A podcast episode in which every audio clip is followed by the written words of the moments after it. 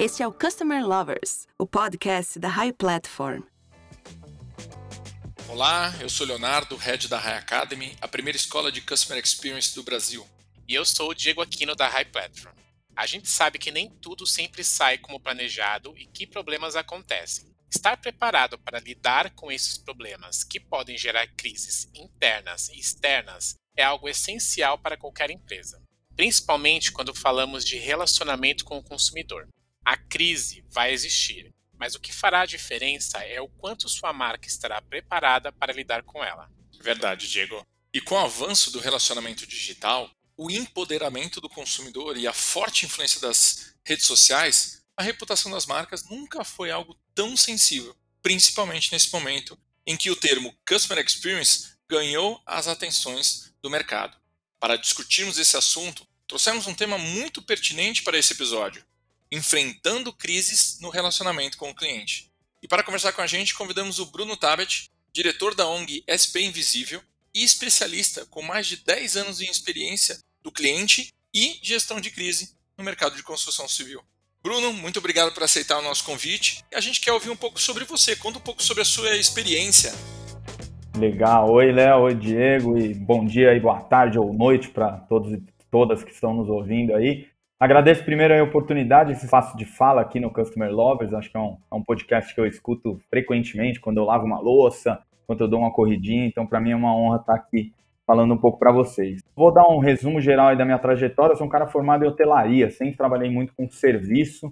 Acabei saindo um pouco da hotelaria, fui para a área mais de eventos, produção de eventos, que também é uma constante gestão de crise, né? As coisas acontecem muito rápido quando você está num evento, você tem que tomar decisões rápidas e nem sempre, hoje, quando eu olho minha trajetória lá atrás, vejo que nem sempre a gente se preparava da melhor forma para um evento, hoje eu olho de uma forma muito diferente. E aí eu entrei, essa experiência de fazer evento, entrei no mercado de construção civil, mais ou menos 12 anos atrás, ali trabalhando no médio alto padrão, na Gafisa, e ali naquele momento eu trabalhava um pouco um relacionamento numa empresa que estava andando bem, e aí veio a compra da Tenda, que era uma outra empresa que trabalhava mais habitação popular, e ali que eu comecei a vivenciar um pouco mais de gestão de crise. Então, a Tenda era, na época, uma empresa é, em crise, isso foi noticiado muito fortemente na época, ela acabou levando até a Gafisa a ter um, um prejuízo muito forte, e, e, a Tenda foi comprada com várias obras em atraso, vários projetos ruins, e a companhia, naquele momento, tomou a decisão de resolver os problemas dos clientes e entregar aquelas obras em atraso.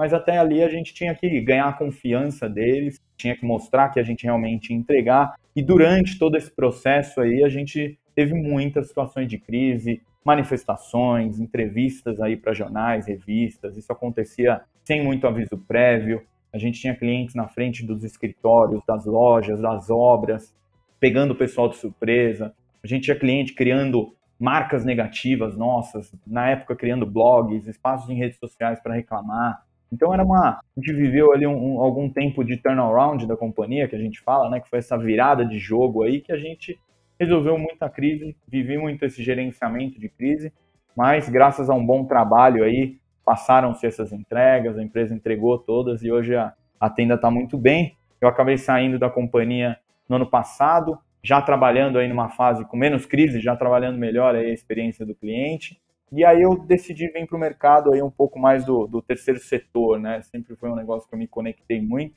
E aí vim trabalhar com responsabilidade social na ONG SP Invisível e ainda atuo com algumas consultorias e conduzindo alguns eventos para o mercado de construção civil. Bruno, o que você considera uma crise no relacionamento com o consumidor? E quais são os tipos mais comuns?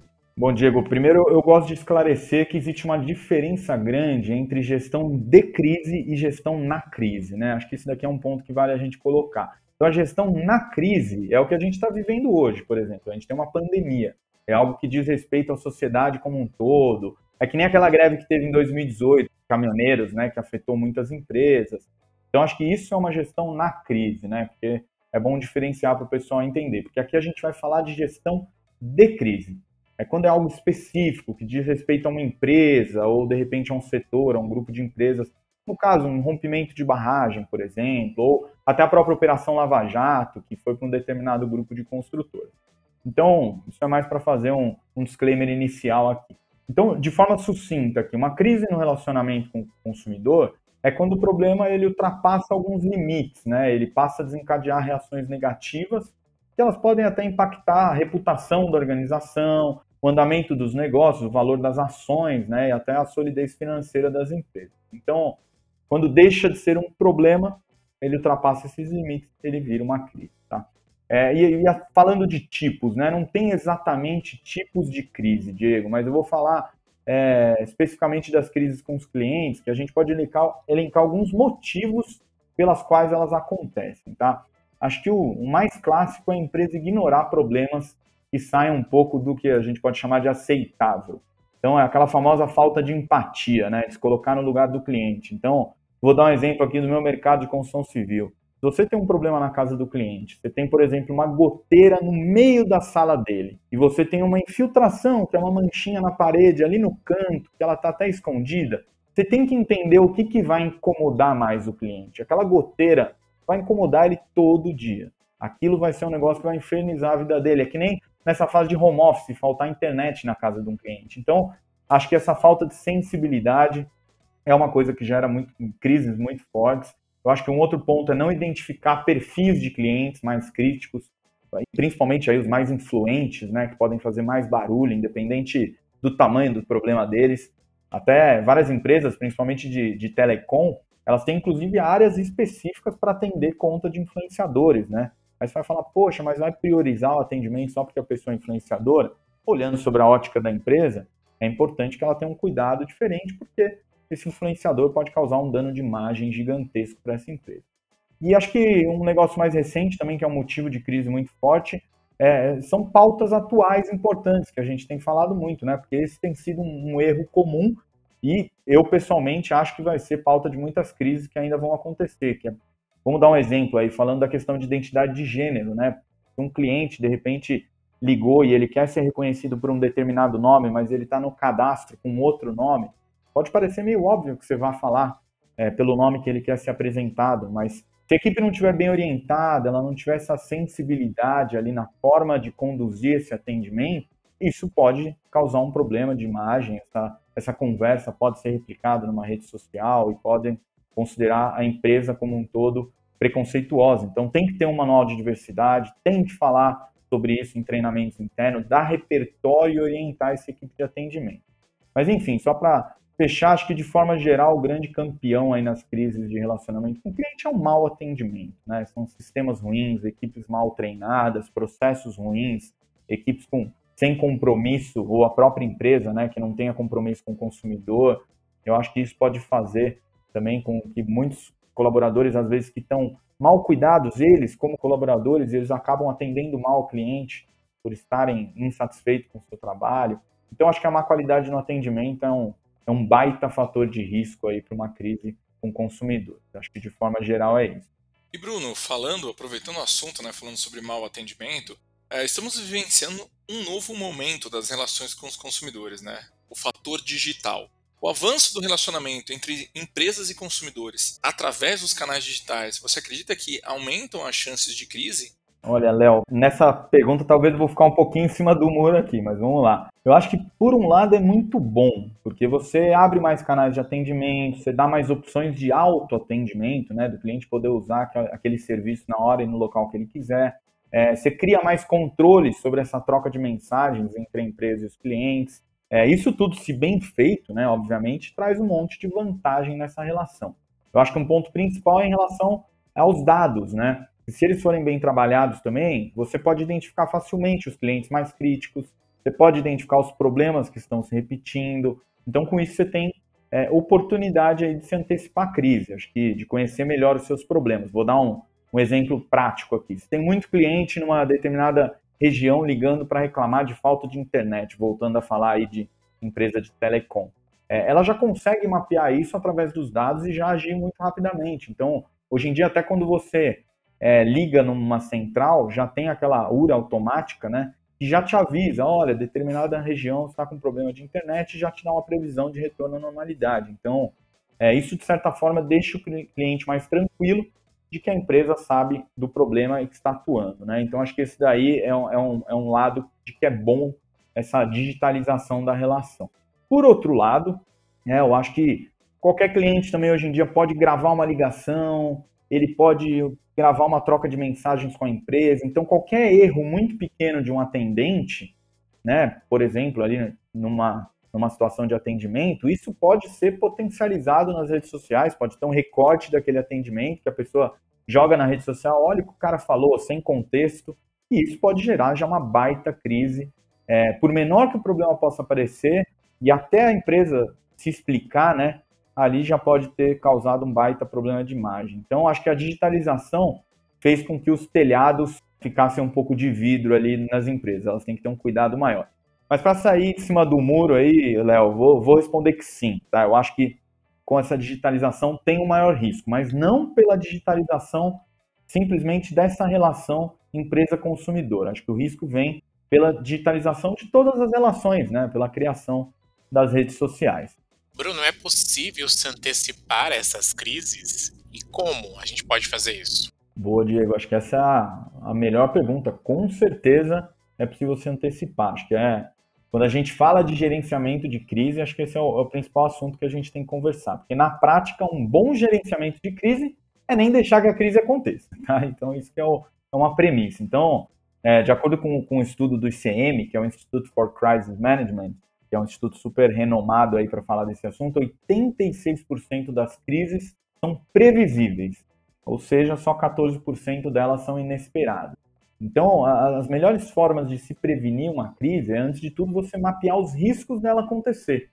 Então, toda empresa, independente do tamanho, do tipo, inclusive eu estou fazendo agora o um mapeamento de risco aqui na, na ONG que eu trabalho, é, toda empresa precisa fazer uma boa matriz de risco, que também é conhecida como matriz de probabilidade e impacto. Né? Você vê a probabilidade daquilo acontecer e o impacto que pode causar.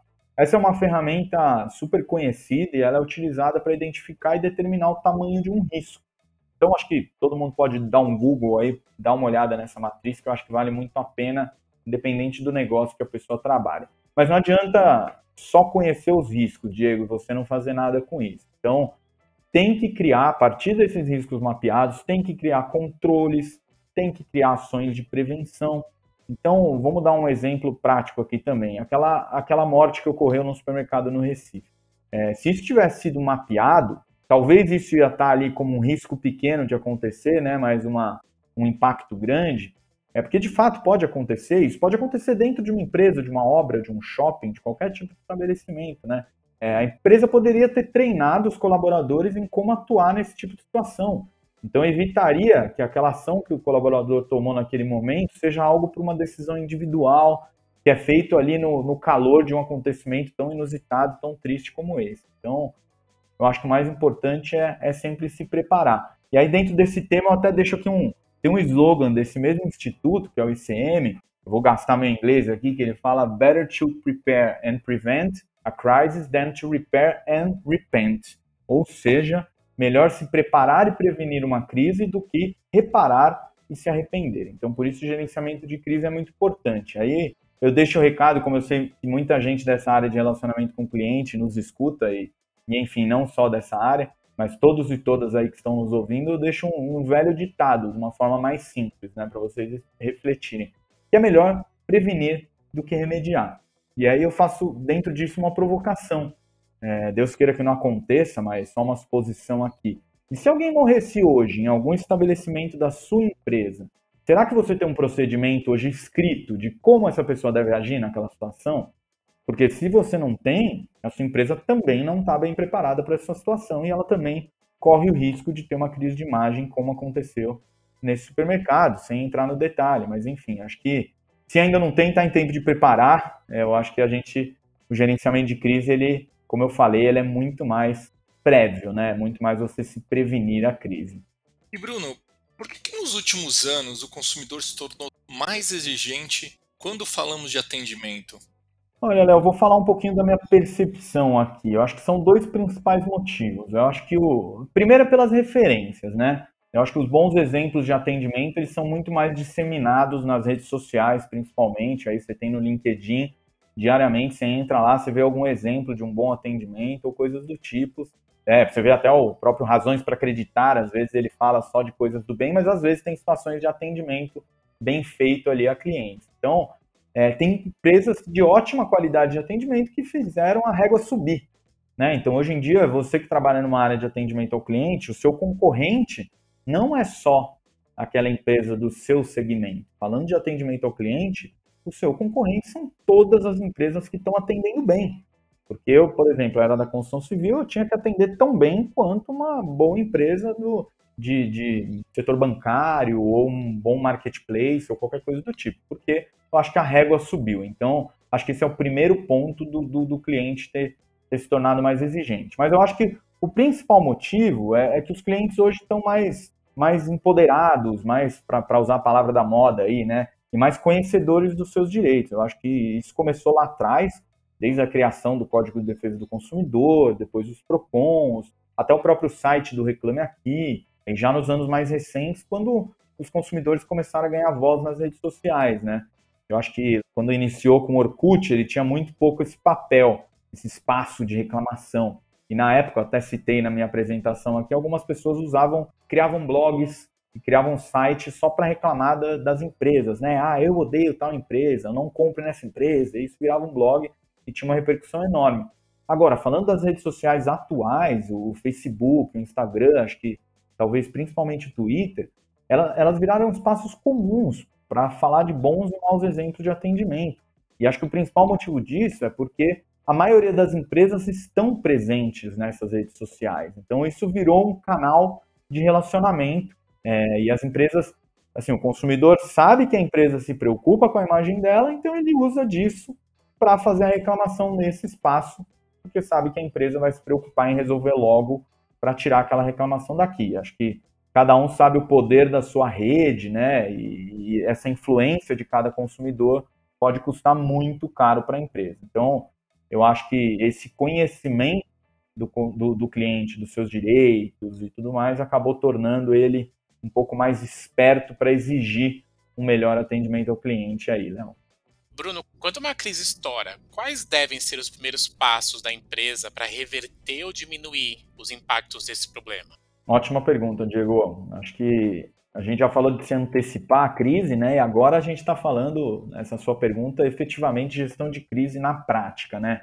É, como eu falei na minha apresentação, eu já passei por algumas e acho que em algumas eu estava mais preparado, em outras eu, eu não consegui me preparar tão bem, fui pego meio no susto, aí dá para ver a diferença, né? Como eu dei exemplo lá do caso do supermercado, das decisões tomadas no calor do acontecimento, sem muito tempo, sem as pessoas corretas envolvidas. Então, eu, eu já vou falar a sua, a sua resposta sobre, sobre os primeiros passos, mas antes eu, eu quero comentar sobre um, um outro item aí para todo mundo pesquisar na internet, enfim, que é o Manual de Gerenciamento de Crise, tá?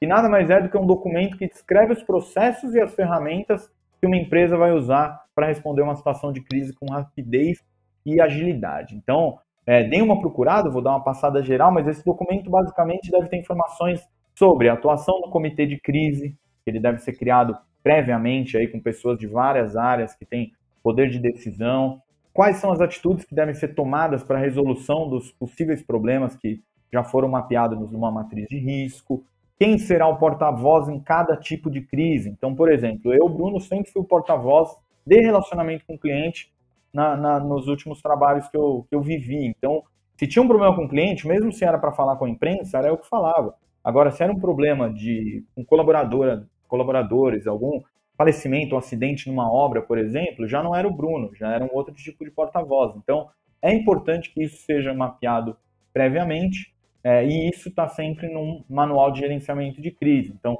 quem vai ser notificado em cada situação, que, que você tem que postar em redes sociais, contato com a imprensa, e quando que isso deve acontecer. Então, se isso for feito fora daquele calor das emoções, é muito mais fácil, Diego. Então, acho que para outro conselho que eu deixo aí para quem está nos ouvindo, se puder criar um manual de gerenciamento de crise, acho que é muito importante. E eu já em vários momentos falhei de não ter esse, esse preparo prévio para estar tá mais preparado aí para essa crise e ter que fazer as coisas muito mais ali no susto, tá? Então, voltando à sua pergunta, acho que vamos falar dos primeiros passos aí, né? Então, acho que, indiscutível, a empresa tem que encarar de frente, tá? Não pode medir esforços para conter uma crise assim que ela acontece, porque senão depois o tal do o barato sai caro, né? Você acaba tendo que gastar muito mais energia, até dinheiro, para conter essa crise depois que ela aumentou. Então tem que ser muito rápido. Então, o primeiro passo, eu acho que é tratar o problema. Se foi uma crise na relação com o cliente, resolver o problema do cliente. É, nessa hora não é para discutir quem está certo. Às vezes a gente fica falando, ai não, se eu resolver o problema dele, eu vou criar precedentes e outros clientes vão querer fazer barulho também. Nessa hora, eu acho que o correto resolve o problema do cliente. Depois você ajusta na sua comunicação, no seu script de atendimento, como que você vai conduzir. E acho que evitar também passivos jurídicos, né? Você ir para uma esfera judicial lá contra aquele cliente no momento que ele está fazendo barulho, que ele está reclamando, que gerou uma crise ali na, no relacionamento. Acho que o primeiro ponto é resolver o problema. Claro que se, se a gente não estiver falando de, de relacionamento com o cliente, vai falando, por exemplo, de um acidente com vítimas, aí já é o caso de criar postos de atendimento emergencial, direcionar hospital, canal para dar informação às famílias, enfim. O primeiro passo é, é ser resolutivo, tá? Quanto ao principal problema. Acho que um, um segundo passo que eu colocaria aqui, que também anda em paralelo ao primeiro, né? Acho que são equipes diferentes que têm que estar designadas para isso aí no, no manual de gerenciamento de crise, é ter muita atenção à comunicação, Diego. Tem que ser rápido nos posicionamentos, tem que estar sempre atento ao que, ao que todos estão falando, né, a sociedade como um todo, e de forma geral, nunca ignorar os sentimentos alheios. Então, nunca falar, ah, não, é mimimi, estão exagerando. Não. As pessoas estão falando, leve a sério e conduza isso da melhor forma. Então, por exemplo, sempre manter os colaboradores informados, porque dependendo do tamanho da sua empresa, eles também são importantes disseminadores aí de informação, né? É, e acho que uma dica que, até quando eu, eu, fiz um curso aí de gerenciamento de crise, o Léo comentou que ele falou, poxa, é, isso daí é um negócio que não é muito comum. Algumas empresas criam o que é chamado de dark site ou ghost site. Basicamente é um, é um site que você já deixa, uma landing page que você já deixa preparada.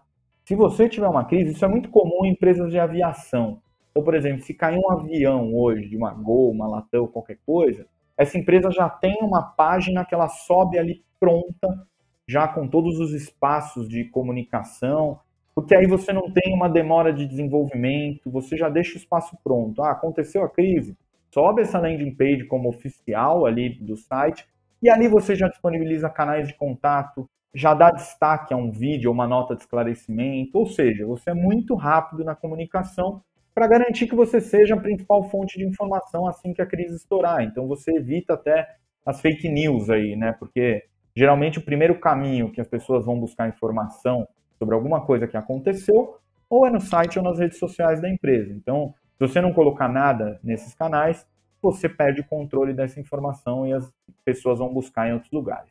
É, e aí, dentro desses passos, também deixo um, um conselho que é nunca faltar com a verdade. Então, assumir responsabilidade, não tentar enganar ninguém, partir para uma discussão jurídica, como eu falei, porque isso com isso você pode potencializar uma crise que já existe, pode piorar as coisas, porque na crise os holofotes vão estar sempre voltados para a sua empresa. Então, qualquer movimentação que você fizer, ela é facilmente percebida e as pessoas sempre vão procurar ali um pelo em ovo, como a gente diz, vão achar alguma coisa para somar ao problema que você já está vivendo. Então, acho que de forma resumida eu deixaria esses dois passos aí, que é, primeiro, resolver o problema e segundo, ser ágil na comunicação. Além da área que lida diretamente com o consumidor, qual o papel das outras áreas da empresa no enfrentamento de uma crise? Olha, Léo, acho que antes de mais nada, acho que o importante é entender que a crise nunca é de uma área ou de outra, né? Acho que a, crise é da empresa. Então, toda empresa deve estar atenta aos acontecimentos e sempre que possível também preparada para atuar, nem que seja apenas como um agente disseminador de informações. Então, pode ser falando sobre a ação positiva da empresa na roda de família, entre amigos, enfim. E vai de encontro com o que eu falei antes, né, de, de que a comunicação dos colaboradores sobre as ações que estão sendo tomadas na crise, né, pela companhia, é fundamental. Mas respondendo a sua pergunta aí de um lado mais operacional, né, se tem uma área lidando diretamente com o tema da crise, aqui acho que no caso a gente está falando de uma área de atendimento ao cliente, o fundamental para as outras áreas da companhia é que elas deem máxima prioridade às demandas dessa área de atendimento, né, durante esse período de crise, estejam inteiramente à disposição. Então, por exemplo, uma área de TI tem que agir rapidamente para subir uma informação no site ou numa URA de atendimento do call center, sem ter aquelas aberturas de chamada e aqueles prazos, enfim. Vou até dar um exemplo de uma, de uma vivência que eu tive. A gente teve uma manifestação na frente do escritório. A gente tinha uns 50 clientes na época reclamando pela entrega dos seus apartamentos. E aí eu fui lá fazer aquela linha de frente, fui sozinho, desci, eu falei, gente, ninguém desce. Então a área de comunicação interna e de RH me ajudou avisando o prédio inteiro, um prédio de cinco andares ali, ó, gente, é perto da hora do almoço, ninguém vai poder sair agora, porque imagina os colaboradores saindo no meio de uma manifestação. Então, já me ajudou orientando, caso essas pessoas, alguém encontrasse alguma pessoa em manifestação, como que deveria conduzir aquela situação. Então, as outras áreas, por exemplo, a gente tinha um grupo de clientes, eu, eu me prontifiquei a atender todos os clientes com a nossa equipe de atendimento. Então, a área de negócios e de, de obras que sabia sobre o andamento de cada empreendimento, ajudou a gente naqueles atendimentos individuais. Então, a gente colocou em grupos, em salas de reunião sobre cada empreendimento. Então, as pessoas disponibilizaram a sala de reunião que estavam usando. Então, você tem uma mobilização total da companhia. Isso é fundamental. E aí eu percebi que em outras situações de crise as pessoas já vinham me perguntar, poxa, como eu posso ajudar? O que, que eu posso fazer? E, e, se prontificaram a sempre ficar à disposição. Então acho que o recado geral é a crise é da empresa, a crise não é de uma área, e mesmo que seja é, uma área liderando, e a área que estiver liderando tem que ser ouvida pelas outras áreas e tem que ter um SLA mais curto aí de, de atendimento interno para qualquer demanda que ela tem. Bruno, o que deve mudar em uma empresa depois da crise? E que conselho você daria para uma empresa que está passando por uma crise? Boa, Diego. Acho que é um, um, ótimo ponto aí que você colocou, porque é, é um costume é, muito comum aí das empresas acharem que depois da tempestade vem a calmaria, né? Então, acharem que a crise foi controlada, ufa, tá tudo bem, o seu corpo sai daquela adrenalina, né? E você, você acha que você pode respirar muito mais tranquilo. Realmente pode, é claro, né? Depois que a crise passou, se ela foi controlada, você tem que dar uma respirada, né? Até para a gente não acabar com a nossa saúde mental, porque é difícil passar por uma crise, mas você não pode perder aquela diligência e cuidado sobre o assunto, tá? Então, depois da crise é um grande erro você esquecer dela. Então, tem que ter uma atuação quase tão cuidadosa quanto durante a crise. Um pouco menos estressante, mas também muito cuidadosa. Você tem que avaliar a dimensão do dano, você tem que rever o seu mapeamento de risco. Poxa, se essa crise aconteceu, ela não estava mapeada, por que, que não estava mapeada? Então, se você tem, né, claro, um mapeamento de risco, então você tem que listar e documentar os aprendizados. E, por exemplo, eu já passei por algumas manifestações na minha vida. A forma como eu atuei na primeira foi muito diferente da forma como eu atuei na segunda ou terceira, porque eu já tinha os aprendizados ali muito na prática, mas eu podia ter saído da companhia. Será que a próxima pessoa que entrasse ia saber lidar com isso, com os aprendizados que eu vivia ali? Então, na época, né, acho que talvez sem tanto conhecimento teórico, eu, eu fiz reuniões com a minha equipe, dividi com todo mundo os aprendizados, a gente discutiu muito isso para todo mundo ficar com esse know-how. É, e acho que o mais importante é criar essas medidas mais rigorosas, né, desculpa, para evitar que a crise ocorra novamente. É, dependendo do tamanho, da repercussão da crise, também você tem que colocar um plano de recuperação da imagem. Então, por exemplo, empresas que passam por um problema de racismo. Que ações que elas estão, que medidas elas estão tomando depois dessa situação de crise, por uma situação de racismo? O que elas estão fazendo é, na sociedade, entre os seus colaboradores e clientes? Que atitude que elas estão tomando sobre aquele, aquele tema? Que políticas ela criou? Enfim, tem que mostrar para a sociedade que está mudando. Então não pode só falar, né? Tem que fazer, mas também não basta só fazer, tem que falar. Então, primeiro faz e depois fala, porque aí você consegue buscar uma recuperação da credibilidade sobre aquele tema, tá? É, e acho que também, dependendo do tamanho do problema, essa crise nunca mais pode deixar de ser revisitada, tá, Diego? Então, Pensando, por exemplo, em peças publicitárias e campanhas, né, você tem que tomar cuidado para evitar uma gafe, né?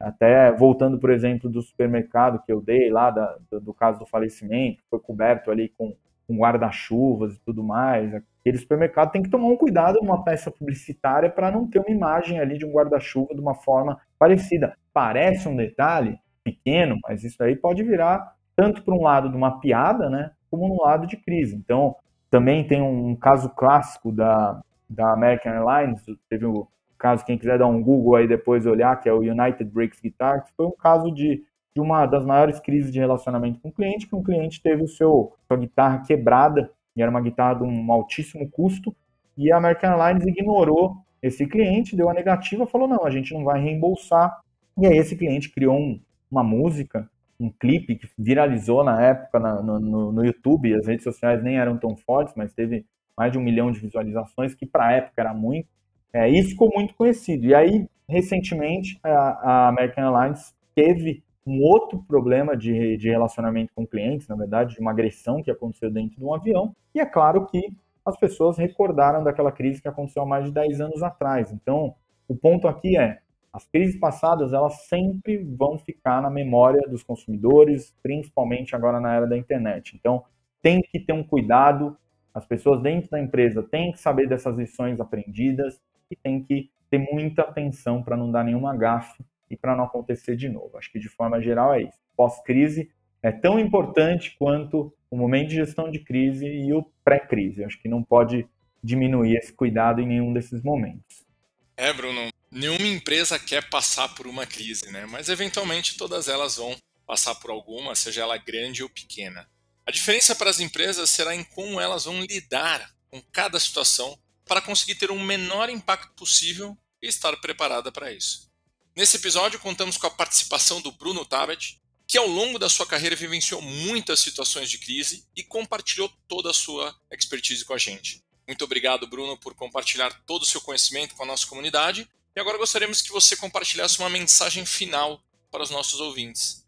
Legal, Léo, Diego, obrigado, equipe da High Platform, pelo convite aí. Eu acho que eu, eu falei algumas mensagens aqui durante todo o meu discurso aqui, respondendo as perguntas. Mas eu acho que o, o maior conselho que eu posso dar de quem viveu muitas crises é não viva a crise. Tem muitas formas de você medir os riscos, de você gerenciar esses riscos, planejar para que as crises não aconteçam. Tem muitos exemplos aí que aconteceram com outras empresas, então estude sobre o tema, tenha pessoas na sua equipe dedicadas a cuidar e olhar disso. Então, muitas áreas de compliance, gestão de riscos, tem empresas que têm áreas de gestão de riscos. Então, eu acho que o maior conselho que eu posso deixar aqui de quem vivenciou muitas crises é olhe com atenção antes que vire uma crise. Então, olhe para a sua área de relacionamento com o cliente, olhe para a sua área de saúde segurança ocupacional, para a sua área de sustentabilidade, áreas que podem gerar aí problemas, né? Que geralmente a gente tem as crises. Então, olhe com cuidado para isso antes que vire uma crise. Eu acho que as mensagens a gente sempre tem dentro da empresa os colaboradores sabem quando o negócio está prestes a pegar fogo. É só olhar os sinais e dar atenção para isso, tá?